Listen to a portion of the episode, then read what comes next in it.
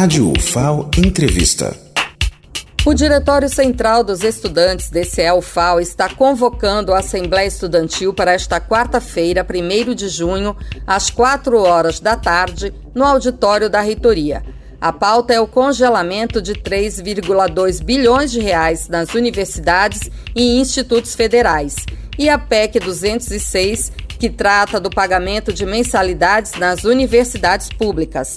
Tatiana Machado, diretora do DCE FAO Quilombo dos Palmares e coordenadora estadual do Movimento Correnteza, convoca os estudantes. É muito importante, é fundamental que todos os estudantes estejam nessa assembleia, porque a nossa educação ela está sofrendo ataques e duros ataques.